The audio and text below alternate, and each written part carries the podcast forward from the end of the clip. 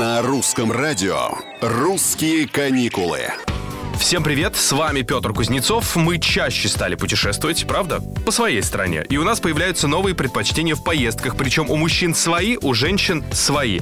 А разница в подходах и поговорим сегодня. Итак, во-первых, выяснилось, что российские женщины предпочитают проводить отпуск в Санкт-Петербурге или Крыму. Мужчины тоже не против северной столицы, но процент желающих ниже. Смотрите, разница в выборе ответов заметна при голосовании за Крым. Там хотят отдохнуть 7% респондентов, из них 8% 5% женщины и только 5% мужчины.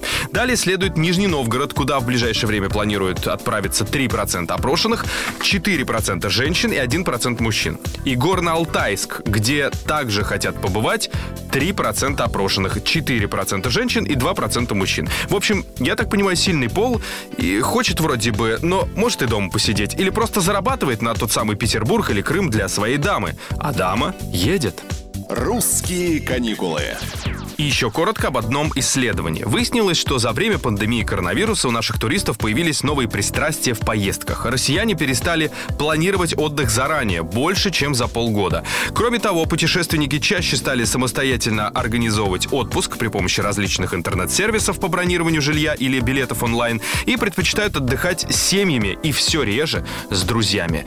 Это «Русские каникулы». Здесь мы помогаем вам отдыхать. Пока.